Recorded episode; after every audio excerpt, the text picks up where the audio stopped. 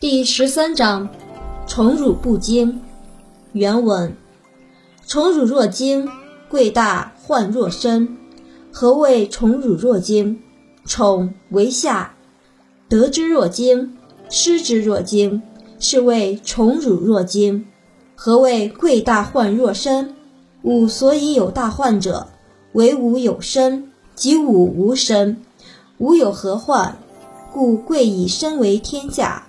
若可寄天下，爱以身为天下；若可托天下。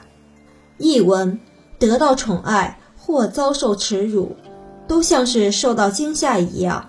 重视大患，就好像重视自己的身体一样。什么叫做宠辱若惊？宠爱是卑下的，得到它会感到心惊不安，失去它也会惊恐万分，这就叫宠辱若惊。什么叫做贵大患若身？我之所以会成祸患，是因为我有这个身体。倘若没有了我的躯体，我还有什么祸患呢？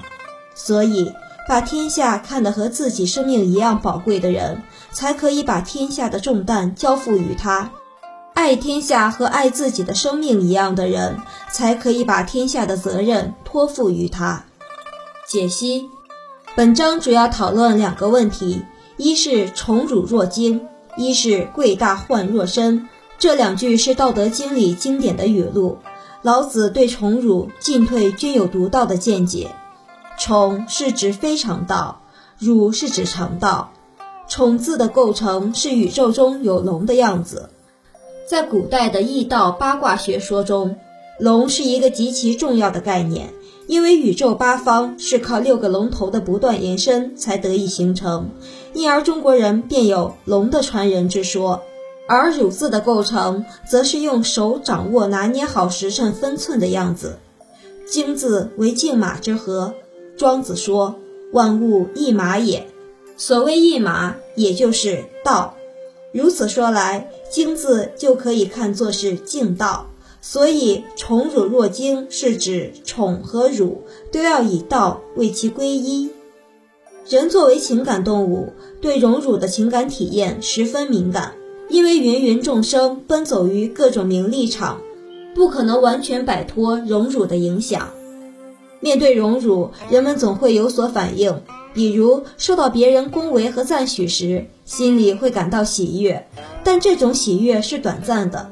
因为人有患得患失的特点，得到宠爱并不会令我们永远快乐。同样，当我们受到别人的冷眼、辱骂、轻视的时候，我们也会表现出不安、惊恐。其实，这一切都是由人类自身的弱点决定的。因而，人无论得到宠爱还是得到屈辱，都会忧心忡忡、惶惶不可终日。所谓“贵大患若身”，贵。以之为荣，看重；大患，极强的忧虑；若如得宠就惊喜，受辱就惊惧，把心中的忧虑看得与自己的生死存亡同等重要。宠辱若惊，贵大患若身，是世间一般人的普通心态。在老子看来，人在荣辱面前的这种表现虽是常态，但是是不正常的，因为荣辱都是一时虚名。事过境迁之后，便成为过眼云烟。人不能远离荣辱，但也不能成为荣辱的奴隶。只有看淡荣辱、超然自守的人，才能把握自己的人生方向，成为自己的主人。为了便于人们理解，老子还对上述观点做了解释：何谓宠辱若惊？宠为下，得之若惊，失之若惊，是谓宠辱若惊。何谓贵大患若身？吾所以有大患者，为吾有身，即吾无身。吾有何患？也就是说，得宠和受辱同样惊恐，重视大的祸患，如同重视生命。什么叫得宠和受辱同样惊恐？得宠是卑下的，获得它时好像受到惊吓，失去它时也好像受到惊吓，失宠也令人不安。这就叫做得宠和受辱同样惊恐。有身就是心里还有自身的利益。为什么世间常人会存在这些普遍的弱点呢？老子又对产生这种心态的原因做了分析。他认为，世间常人之所以总是念念不忘其自身利益，并且为自身利益而患得患失，就是因为常人身上缺少精神追求。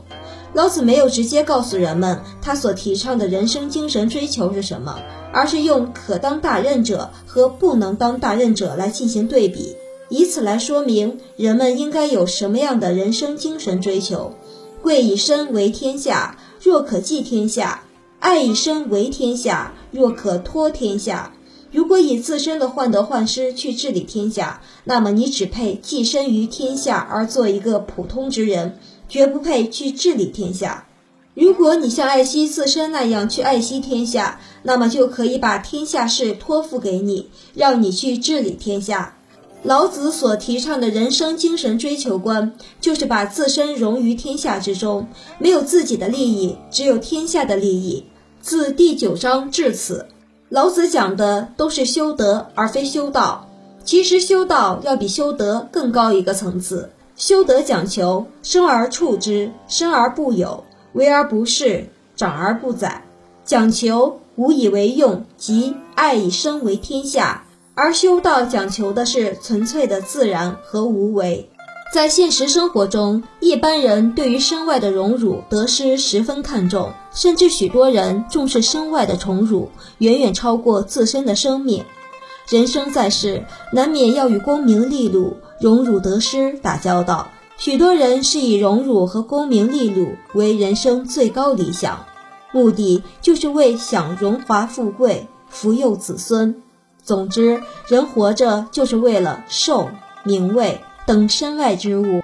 对于功名利禄，可说是人人都需要，但是把它摆在什么位置上才好呢？如果你把它摆在比生命还重要、宝贵的位置上，那就。大错特错了。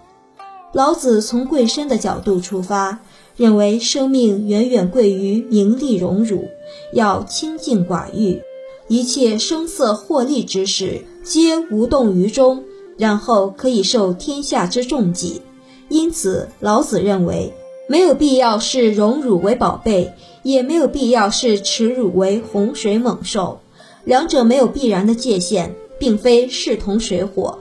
关键在于如何看待。如果善于正确对待，耻辱就会变成荣辱的垫脚石；如果不善于对待，荣辱就会变成耻辱的前奏。